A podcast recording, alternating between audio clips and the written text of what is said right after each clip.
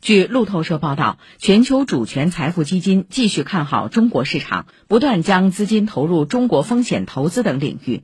相关行业统计数据显示，今年以来，全球主权财富基金完成与中国有关的上述类别交易二十六宗，接近去年全年的二十八宗。风险投资方面，今年以来，全球主权财富基金在中国内地和香港参与的交易共二十五宗，创下历年同期最高纪录。